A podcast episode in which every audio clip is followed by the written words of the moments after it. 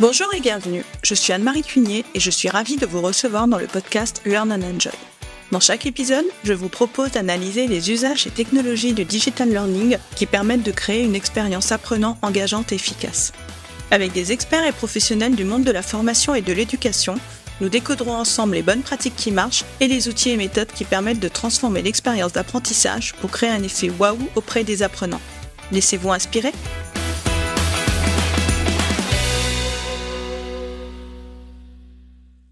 Bonjour à tous Pour ce nouvel épisode, j'ai le plaisir de recevoir Samuel Marc et Marc Albinet, tous deux spécialistes de la rédaction UX. Sur un site ou une application, l'UX Writing, ou la rédaction UX, consiste à créer des mots et des phrases qui vont guider l'utilisateur sans effort vers son objectif. En effet, l'UX Writing est à l'écrit ce que l'UX Design est au visuel. Tout comme les aspects visuels, les mots ou les phrases d'une interface sont importants pour créer une expérience positive et engager l'utilisateur. Ce sont par exemple les instructions, les formulaires, les boutons ou les messages d'erreur par exemple. Lorsque nous créons des modules de formation, c'est ce que nous cherchons également. Guider l'apprenant de façon fluide tout au long du parcours de formation. S'inspirer de l'UX Writing peut selon moi nous aider dans la conception pédagogique afin de créer des interfaces fluides pour engager l'apprenant. Dans cet épisode, Samuel et Marc vont nous dévoiler les clés de la rédaction UX et partager avec nous leurs bonnes pratiques et leurs astuces pour réussir la conception d'interfaces qui vont favoriser l'engagement des apprenants.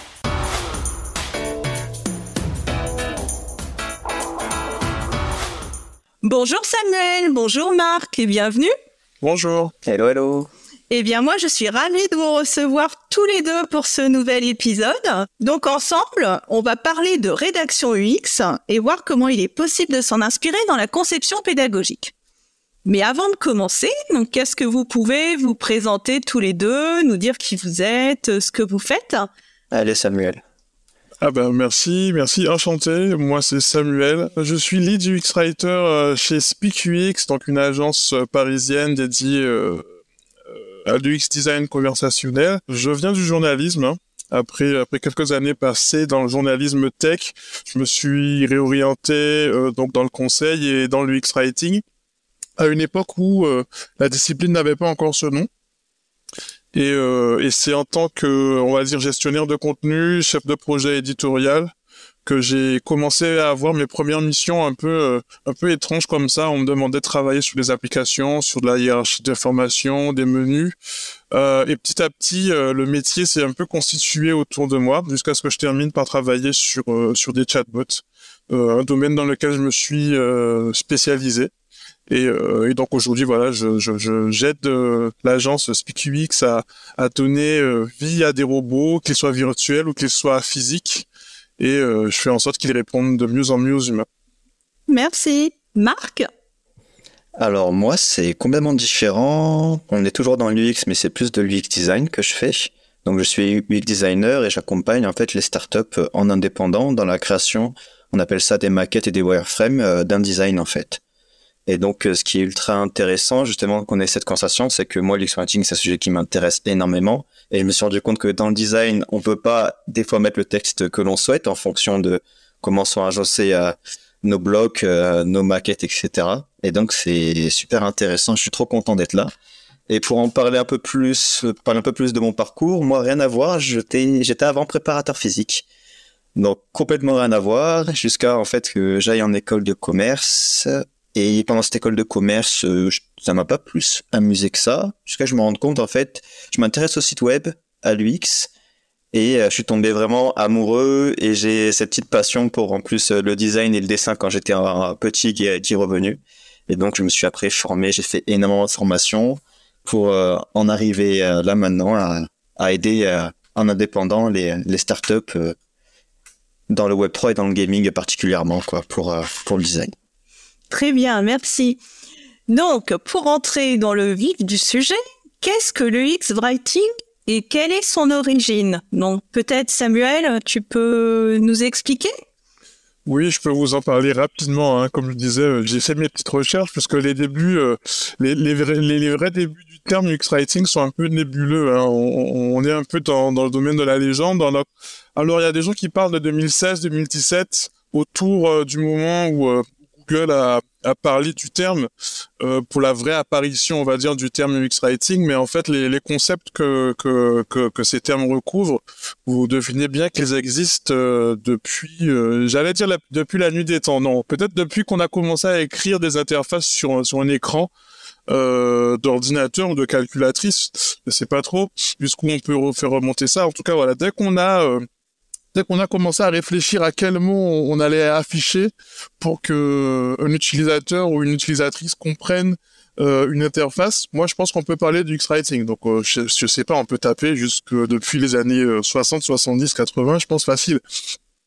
En tout cas, voilà, la, définition actuelle du, du, terme date des années des années 2000, de la moitié des, des années 2000, 2016, 2017. Et tu m'as demandé qu'est-ce que l'UX Writing, puisqu'il n'y a pas que l'origine dans, dans, dans l'histoire l'UX Writing, mais en fait, voilà, je, je l'ai un peu dit, c'est euh, c'est ce métier qui, qui va consister à, à réfléchir à la, à la, à, imaginer en fait l'information et la façon dont elle sera, euh, elle sera affichée et délivrée à l'utilisateur pour qu'il puisse réaliser euh, des tâches de la façon la plus fluide et la plus simple possible. J'essaie de, de, donner une définition un peu large puisque puisque aujourd'hui il y a des débats au, au sein du métier qui, qui disent que justement parler de d'écriture simplement ce serait un peu réducteur. C'est vrai que notre métier ça ne consiste pas uniquement à écrire ce qu'on appelle de la microcopie, c'est-à-dire écrire donc tous ces petits textes que vous voyez tous les jours dans vos applications ou sur vos sites web. Ça va aussi consister à faire de l'UX design, c'est-à-dire prendre nos personnes nous aussi et, et, et réfléchir euh, au flow, réfléchir au séquençage euh, des écrans et, et concevoir une expérience dans son ensemble. Donc c'est un beau métier qui a beaucoup de réalités, parmi lesquelles il y a beaucoup de spécialités. Donc moi je me spécialise dans le conversationnel, donc ça veut dire tout ce qui est chatbot, mais tout ce qui est aussi voicebot, donc les assistants vocaux, euh, ce qu'on appelle les callbots, quand vous appelez un numéro de téléphone et que vous avez ce qu'on appelle une bande euh, enregistrée, ben ça s'appelle un callbot, donc ça va être un, un UX-writer conversationnel qui va pouvoir s'en charger. On travaille aussi sur de la réalité virtuelle, de la réalité augmentée et récemment sur de la robotique, des systèmes embarqués, de l'automobile. Donc vous voyez, c'est dès que vous avez des mots ou dès que vous entendez des mots, derrière vous avez potentiellement euh, quelqu'un qui a réfléchi et dans les meilleurs des cas, ce sera un UX writer. D'accord. Marc, tu veux peut-être euh, compléter? Euh, En fait, peut-être pour résumer, ça serait, tu me diras si c'est ok pour ça, Samuel, ça serait en fait vraiment créer une conversation entre le produit et l'utilisateur. Et avec, euh, en utilisant un peu bah, comme une surpuissance l'empathie, bah, ça serait de guider vraiment l'utilisateur à accomplir une tâche qui est précise, d'une manière euh, qui est si intuitive pour lui que le produit en fait lui-même semble être facile et, simple à, utiliser. Exactement, exactement. J'aime beaucoup l'image que tu as utilisée. Ce côté de, conversation, ouais, je l'emploie aussi beaucoup. En fait, l'X-Writer, il va voilà euh, permettre la conversation entre la machine, entre l'appareil et l'être humain. Et justement, ces conversations-là, elles existent depuis depuis que les machines sont là, en fait, au final. Et comme tu le disais, l'empathie, oui, l'empathie, c'est notre c'est notre notre âme principale, hein, à toi comme à moi, j'imagine. On est d'accord. Voilà, c'est se mettre dans la peau de l'utilisateur et, et, et, faire en sorte que, ben, limite, que notre travail soit presque invisible, euh, qu'on qu'on qu'on disparaisse dans, dans le background et que et que les échanges, justement, cette conversation se fasse euh, le plus de la façon la plus fluide possible. Tellement naturel possible que l'utilisateur en fait ne se rend pas compte que tout a été fait pour lui et que c'est pas c'est pas juste du hasard quoi. Exactement. Il y a aussi le côté euh, le côté enchantement aussi que que je mets parfois de côté euh, quand quand je parle de ma profession. C'est vrai que nous aussi on est là pour faire rêver les gens, pour les enchanter, pour les charmer.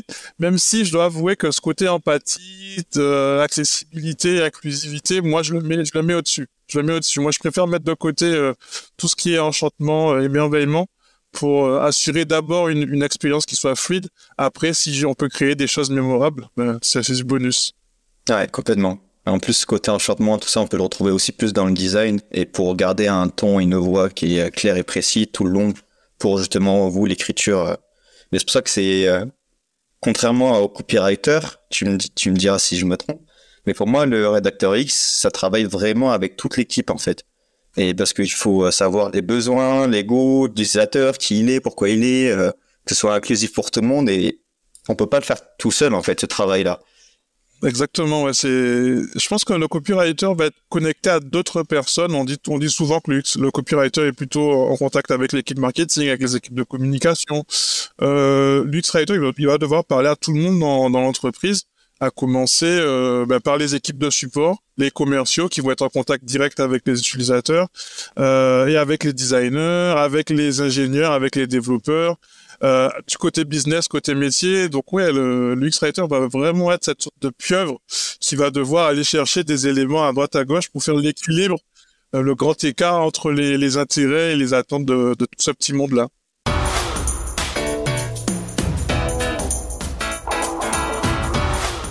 Donc là, on a entendu des mots comme euh, microcopie, comme euh, copywriter.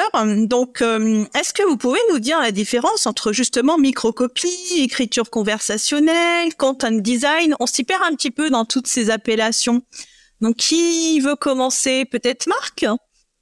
Moi, je veux bien commencer, peut-être en tout cas vraiment sur copywriter et UX writer, ce qui les différencie.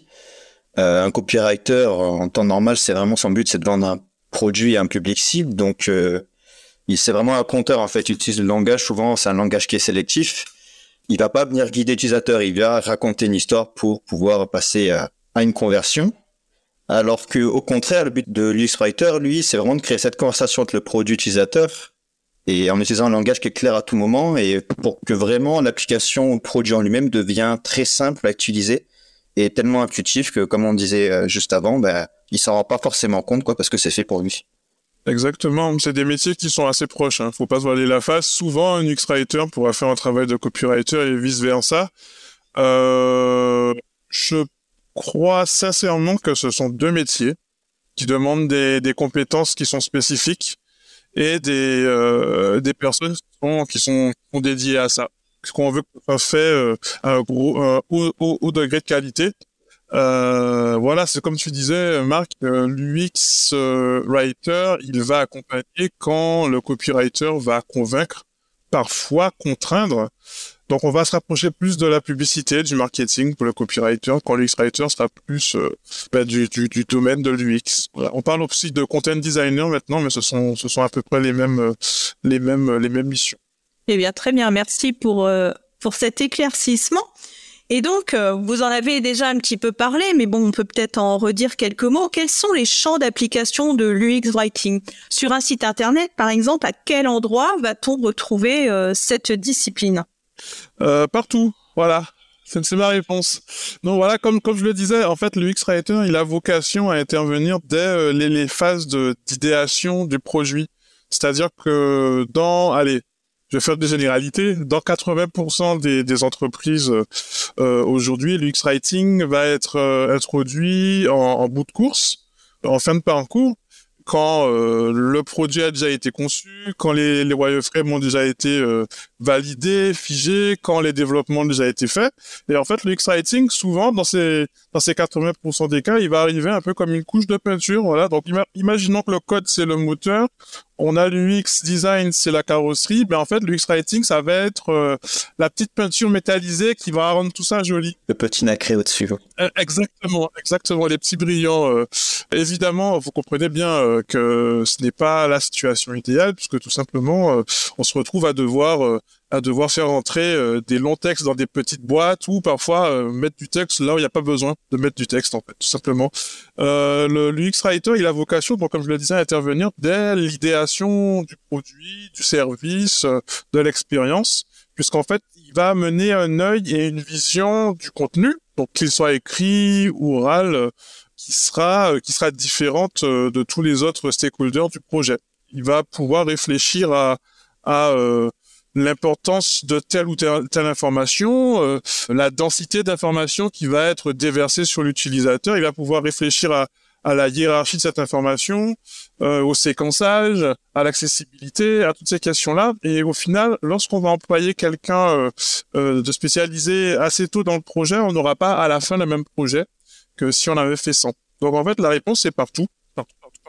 Et dans les faits, très concrètement, donc on va nous retrouver dans ce qu'on appelle la microcopie, c'est-à-dire tous ces petits textes qui vont être dans les menus, dans les call to action. Donc, vous savez, ces boutons qui permettent euh, soit de commander, soit de réserver, soit de, payer.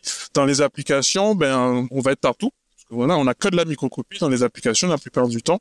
Dans les produits que vous allez utiliser, ben, ça va être euh, les titres des fonctions, les noms des fonctions, euh, ce genre, ce genre de choses. Euh, un peu partout. Voilà, partout vous allez avoir de, de l'information qui sera euh, sous forme de texte, euh, qui soit écrit ou à l'oral. D'accord. Marc?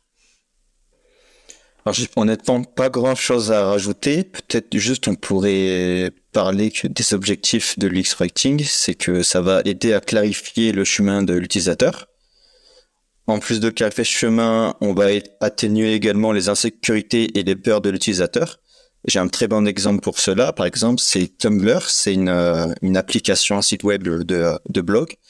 Et quand on veut créer notre, euh, notre nom d'utilisateur, notre username, il y a un petit message en dessous de du formulaire. Vous pouvez changer votre, euh, votre nom à tout moment.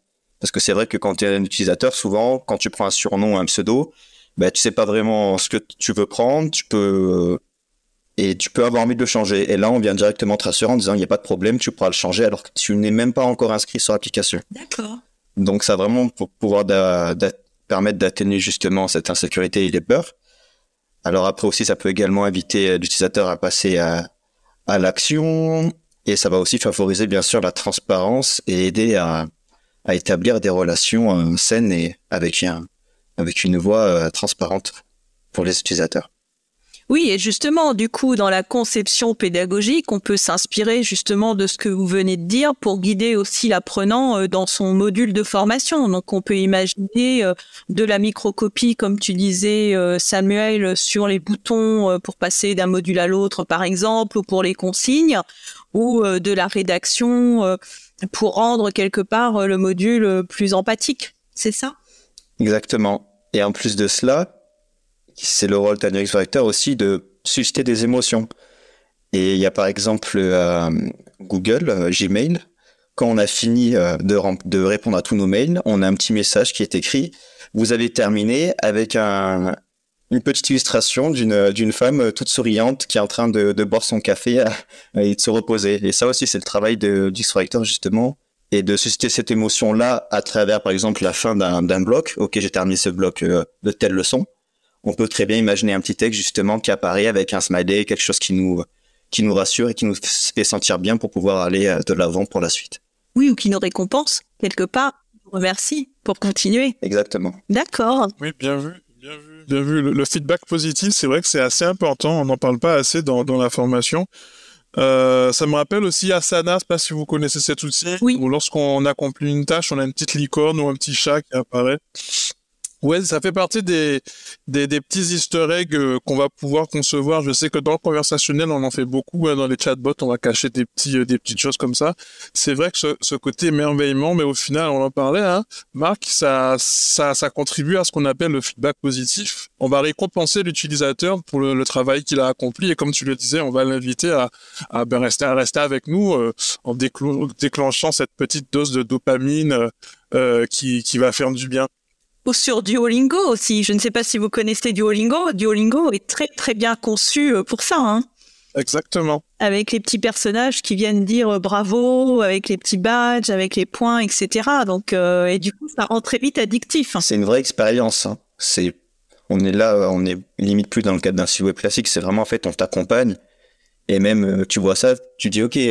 je retourne sur Duolingo, il y a toujours ces petits personnages qui m'accompagnent, je me sens dans un cadre, je suis en sécurité, ce que je lis, les textes, c'est facile et compréhensible, donc euh, je continue à, être sur la plateforme, tout simplement. Ils sont, ils sont très très forts. Hein. Je me demande même si, voilà, pour les gens, on n'est pas plus sur un jeu que sur euh, une application pédagogique. Oui. Ils sont, ils sont très très forts. En plus, j'ai remarqué qu'ils font pas mal d'efforts en termes d'inclusion aussi.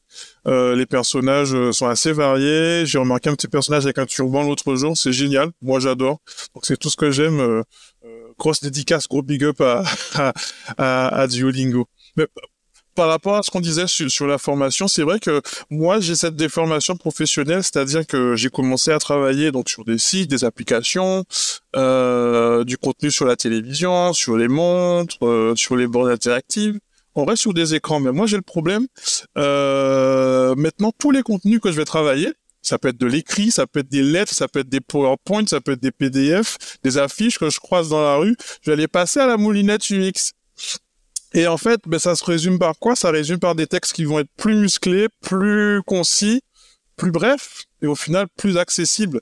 Euh, et donc, comme, comme tu le disais, euh, Anne-Marie, effectivement, c'est des choses qu'on peut appliquer. Moi, j'ai l'habitude de dire que, que l'UX Writing, en tout cas ce que j'enseigne, puisque j'ai oublié de dire que je suis formateur et, et, euh, et intervenant en université, c'est que ce que j'enseigne, c'est que ce que j'apprends en UX Writing conversationnel, ce sont des choses qu'on va pouvoir appliquer dans toutes les formes d'écrit puisque ce sont des ce sont des, des best practices qui vont avoir trait à, à l'accessibilité. Donc on va on va travailler sur la charge cognitive, on va travailler sur des textes qui vont être lisibles, accessibles.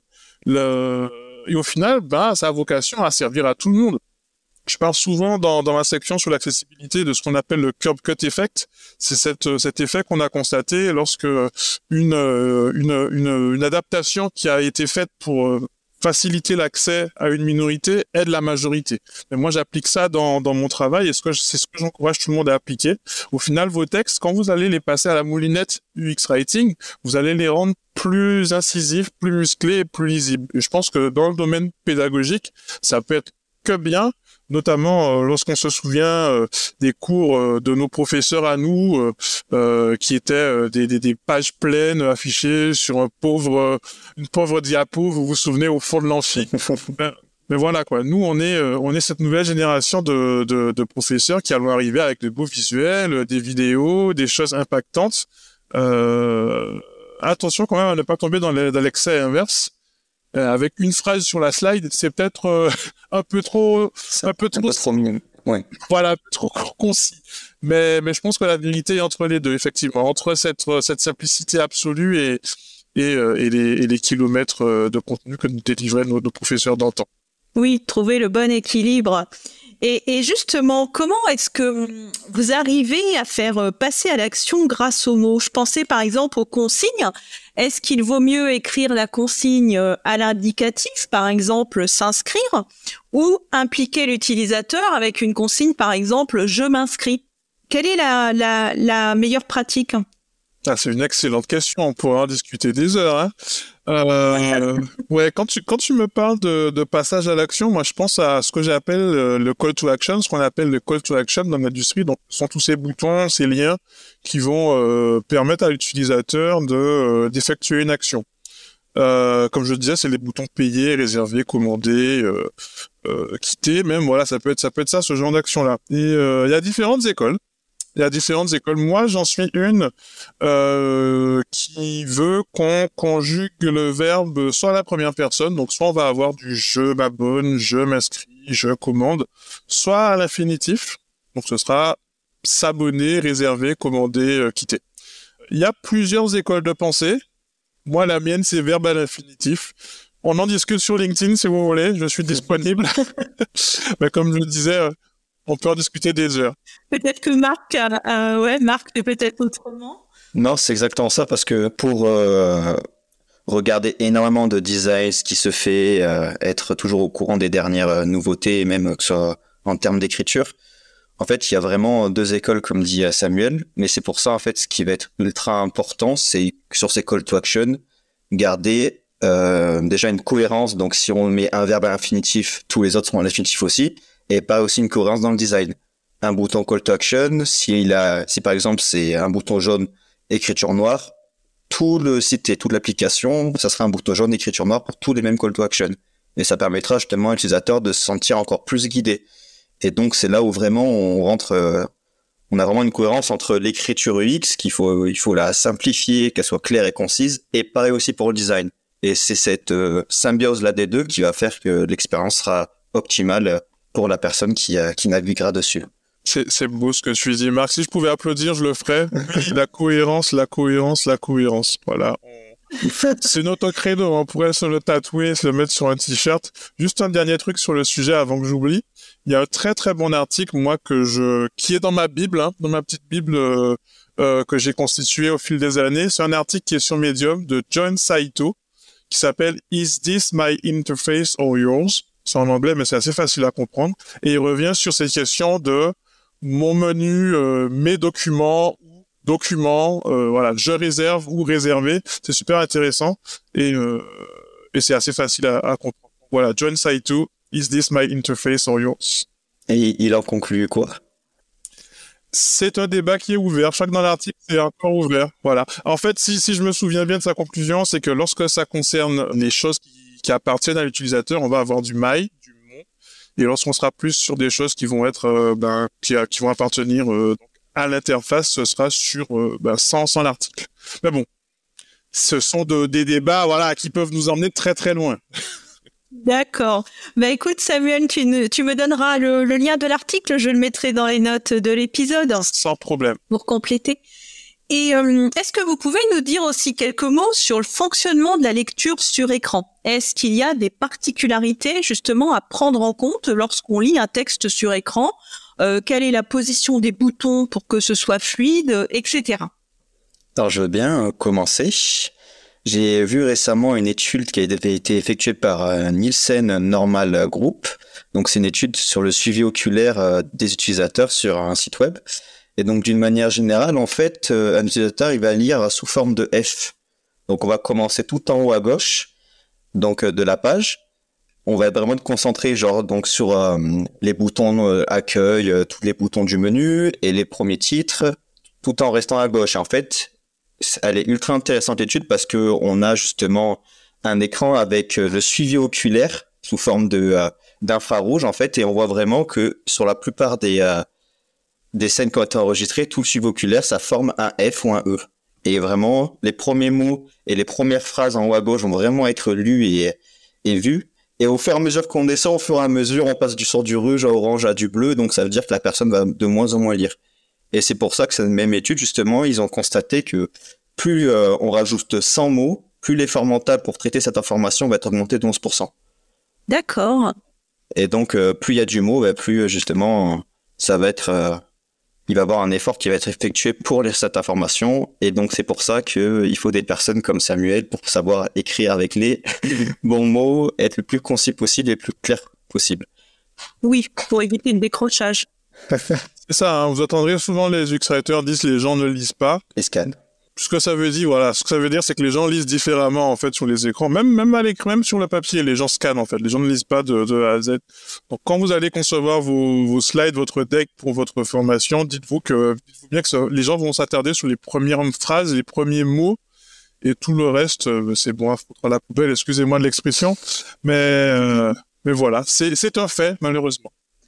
Justement, donc euh, tu, tu vous parliez tout à l'heure d'exemples. Est-ce que vous avez éventuellement aussi d'autres exemples pour illustrer? Je parle, je, je, pense par exemple à des formulaires. Quelquefois, quand on est sur un site, on remplit un formulaire et puis on comprend pas forcément euh, ce qu'il faut mettre euh, ou une consigne. Dans un module de formation, par exemple, si la consigne n'est pas claire, l'apprenant va se poser la question et du coup, il ne va pas passer à la suite. Est-ce que vous avez des exemples euh, pour illustrer et des, interfaces que vous trouvez euh, particulièrement réussies, par exemple? Je peux peut-être prendre la main là-dessus. Euh, sur les quelque chose que je dirais, j'aime bien beaucoup ta question, Anne-Marie, sur les consignes notamment. Moi, je sais que sur mes formations, à chaque session, à chaque session, je retravaille mes consignes. Parce qu'à chaque session, j'ai au moins un apprenant qui bute sur quelque chose qui pour moi était clair, clair comme de l'eau de roche, et tu te dis, mais en fait, il a pas compris, elle a pas compris, il faut que je retravaille. Et c'est peut-être le conseil que je donnerais, plus que des best practices, c'est vraiment de, de ne pas figer sa, sa formation, ne pas figer son, son support de formation, de, de d'avoir une, une évolution constante en fait, euh, une amélioration constante, de retravailler constamment et de tester, de tester. Voilà, c'est un de nos grands dada aussi euh, dans le domaine de l'UX, c'est de tester. En fait, vous en tant que formateur, formatrice, chacune de vos sessions, ça va être un test, un test euh, à taille, euh, à taille humaine, à, taille réelle, grandeur réelle. Donc itérer, itérer, tester, tester jusqu'à trouver la, la, consigne qui va qui va qui va aider au maximum. Je je saurais pas si, si l'empathie peut aider dans ce cas-là. Je pense que oui, mais, mais au bout d'un moment, c'est tellement dur d'enlever nos, nos, lunettes de formateur pour se mettre à la place d'un utilisateur qui est pas dans notre tête, euh, qu'au final, il y a, y a que qui pourront nous dire, euh, ben en fait, euh, t'es bien mignon, Samuel, mais j'ai pas compris, ou j'ai compris l'inverse de ce que tu voulais dire. Et voilà ce que je pourrais dire à ce sujet. Je sais pas, Marc, si tu veux rebondir. Bah en fait, ouais, ce qui est ultra intéressant dans ce que tu viens de dire, c'est que justement, en fait, euh, nous ne sommes pas les utilisateurs. Et que ce soit dans l'écriture UX, dans le design, même si on, on a beau faire les, des recherches, des, euh, des entrevues, des, euh, tout ça avec les utilisateurs, nous ne sommes pas. Et donc, pour ça qu'on est obligé, comme tu dis, c'est un travail qui est constant et toujours, toujours avoir leur feedback justement pour, euh, bah, pour pouvoir les comprendre et proposer que ce soit des designs ou des écritures justement qui, dans lequel ils vont comprendre. Et moi, j'ai un super exemple que j'adore particulièrement, c'est le site web de Revolut et dès que tu arrives sur le, donc c'est un site internet euh, Revolut, c'est une banque en ligne en fait. Et euh, dans leur dans leur ton de phrase et dans ce qui est écrit, j'adore. C'est tout simple. On arrive sur internet, c'est écrit gérer tout votre argent dans, dans une application unique. C'est le titre en gros. De la gestion facile de l'argent aux avantages pendant vos voyages jusqu'aux investissements. Ouvrez votre compte en un clin d'œil et obtenez un compte gratuit. Et en fait, il y a rien à dire parce que c'est tellement clair, concis. Il n'y a pas eu des textes. On aurait pu très bien dire euh, Revolut, euh, la meilleure application pour gérer tout votre tout votre euh, argent gratuitement, etc. Non, là ça a été fait en six mots dans le titre et en même pas deux phrases euh, sur le sous-titre qui suit.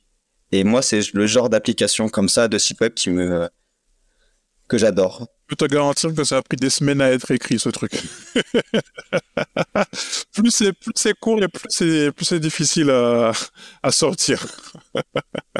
oui, et puis à être testé, c'est l'intérêt de tester parce que comme tu dis, quelquefois une consigne peut être comprise par quelqu'un d'une certaine façon et être comprise par quelqu'un d'autre d'une autre façon. D'où l'intérêt de tester et d'itérer, comme tu disais, euh, Samuel, euh, par rapport aux formations et aux supports de formation. Exactement.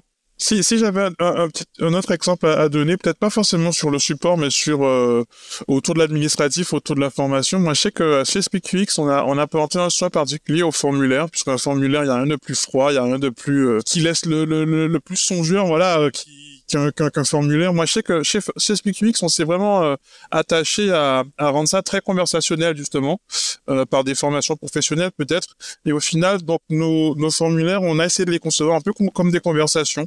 Euh, donc, c'est peut-être une petite astuce que je donnerais. Voilà, quand vous avez un formulaire de contact ou formulaire euh, d'inscription à, à, rédiger, imaginez que vous discutez avec la personne. Voilà, bonjour, comment vous vous appelez, quel est votre prénom, à quel âge avez-vous euh, Plutôt que des choses qui seraient très froides du style nom, prénom, âge, date de naissance, numéro de téléphone. Essayez de rajouter du lien, du lien comme ça, de l'empathie. Déjà, vous allez créer un lien avec vos apprenants avant même qu'ils soient inscrits. Et ça, ça peut faire la différence. Oui, je suis d'accord avec toi. Mais moi, je voudrais revenir sur euh, quelque chose que tu as dit tout à l'heure. Donc, tu disais que la rédaction UX devait euh, être intégrée euh, dès le début du processus, dès le début de la réflexion d'un produit, d'un service. Et quel est le lien que tu ferais justement entre la rédaction UX et le tone of voice? Ah, sujet, sujet houleux, hein sujet le toutes ces questions de tone of voice, toutes ces questions de tone and voice, de content style guide, ce sont des, ce sont des sujets, on va dire, de, bataille euh, interne à la profession euh, assez, euh, assez sanglante. Euh, L'UX Writer, pour faire simple, a vocation à travailler sur euh, sur ce qu'on appelle donc tone of voice, tone and voice, ou content style guide, ou charte éditoriale. Hein, voilà pour les pour les plus anciens comme moi. Euh, L'UX Writer, c'est son métier. En fait, c'est son fief euh, de réfléchir à la euh, stratégie de contenu à l'échelle d'une marque.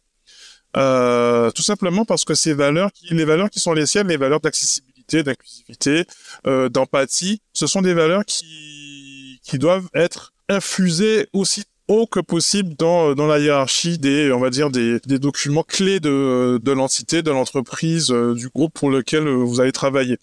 personnellement, je dirais que ça va être plus le travail d'un writer que d'une équipe de com ou qu'une équipe euh, de marketing, puisqu'au final, tous les points de contact avec l'utilisateur, ça va être des moments où on va avoir de l'expérience utilisateur. Voilà, que ce soit dans les emailing, que ce soit dans les posts sur les réseaux sociaux, et j'irais même à parler de la publicité, que ce soit en radio, TV, euh, euh, sur Internet. Pour moi, en fait, dès qu'on a un point de contact avec l'utilisateur, on fait partie d'une stratégie de contenu qui est globale. J'ai une vision assez holistique comme ça euh, du contenu. Hein. Et l'UX Writer a vocation à, à, donner son avis, voire à, à mener, mener, mener la danse dans tout ça. Donc pour, pour, pour répondre de façon plus concise, le tone of voice, voilà, ça va être l'affaire de l'UX-Writer. Puisque le tone of voice doit euh, mettre en avant donc euh, ces, ces, ces, principes de base que sont l'empathie, l'inclusivité, l'accessibilité. En tout cas, c'est ma vision des choses. D'accord. Marc, peut-être? Euh, Moi, peut-être, pour ajouter quelque chose, serait peut-être tout simplement pour que définir en fait la différence entre la voix et le ton. Parce que les plupart de ceux qui nous écoutent, je ne sais pas s'ils connaissent une différence. Donc justement, dans Tone Voice, on a voice et on a tone. Donc la voix, c'est un ensemble d'attributs ou d'adjectifs. Donc ça peut être drôle, sérieux, vibrant, qui communique la personnalité et les valeurs d'une entreprise. Et euh, comme la personnalité d'une personne, la voix ne change jamais car elle est constante. Alors que le ton, c'est plutôt comment la voix s'adaptera à la, à la situation, au contexte de l'utilisateur. Donc par exemple, lorsque l'utilisateur il va arriver sur une erreur ou sur un succès, le il doit être différent on ne peut pas communiquer une mauvaise nouvelle de la même manière qu'on en communique une bonne. Et donc justement, c'est euh, le ton qui va s'adapter comme on le ferait dans la vraie vie. C'est pour cela qu'on dit plus souvent que le ton est dynamique et que la voix, elle, est constante. Ah d'accord, ok. Oui, je n'avais pas pensé à cette euh, subtilité euh, entre le ton et la voix. Merci. Eh bien, écoutez, on va arriver à la fin de notre épisode, de notre échange, et je vais avoir déjà. Et oui, et je vais avoir une dernière question pour conclure euh, pour tous les deux.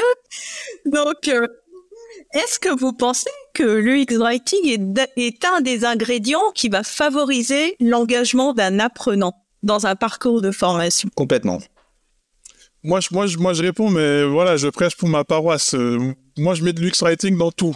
Voilà, donc euh, oui, clairement, clairement, l'UX Writing va vous aider, tout simplement parce que les, vos utilisateurs et vos utilisatrices, vos apprenants, vos apprenantes, euh, vont comprendre ce que vous avez en tête. Voilà. Euh, ça a l'air simple à dire comme ça, mais faire passer une idée par les mots, c'est pas si simple que ça. Voilà. Certes, on apprend tout ça à écrire à la maternelle, mais c'est un métier. Voilà. Je parle toujours du, schéma de la cybernétique de Norbert Wiener. Vous savez, la flèche qui va de gauche à droite entre l'émetteur et le récepteur. Ben, pour que votre flèche, elle atteigne sa cible, la voie la plus rapide, c'est la voie de l'UX Writing. Voilà, je m'arrête là-dessus. Je pense que c'est bien. C'est une belle, c'est une belle phrase de conclusion. Je suis assez fier de moi. Hop, mic drop. c'est une belle image. Marc, tu veux rajouter quelque chose non, pas forcément, mais peut-être je pourrais terminer par euh, une phrase que j'aime bien. C'est nous ne sommes pas utilisateurs, tout le monde est, différent. Il peut venir d'un autre milieu ou des habitudes de lecture différentes ou à des compétences informatiques différentes. Donc il est bien important d'apprendre à le connaître, à faire les recherches qui vont avec, et que ce soit pour des sites web, des applications ou dans la vie de tous les jours, l'UX Writing, euh, ça sera toujours aussi important. Ah, très bien. Très beau mot de la fin. Merci, Marc. Eh bien, écoutez, bah, moi, je vous remercie tous les deux donc euh, pour cet échange, pour cet épisode. J'ai passé vraiment un excellent moment. Merci à toi. Merci à toi, Marc. Merci. Donc, comme d'habitude, je mettrai dans les notes de l'épisode vos contacts LinkedIn, hein, si des auditeurs euh, souhaitent vous contacter. Et puis, je mettrai aussi le site que tu m'avais donné, Samuel Coursis Speak... Euh, SpeakUX, hein, où, les auditeurs pourront retrouver euh, des ressources. Voilà, donc je mettrai également le lien de l'article que tu as cité tout à l'heure. Voilà, donc euh, je ne sais pas si Marc, tu as éventuellement une ressource en plus à donner. On peut partager, oui, mon site internet euh, studiowebvenu.com. Ok, très bien, bah, je le mettrai aussi. Eh bien moi, je vous remercie beaucoup pour cet échange, pour cet épisode, donc à trois, très sympathique. J'espère que vous avez passé un bon moment. C'était super. Merci à toi. Merci. Et ben, je vous dis à très bientôt. À très bientôt. Merci tout le monde. À bientôt. Merci Marc. Merci Anne-Marie. Bye.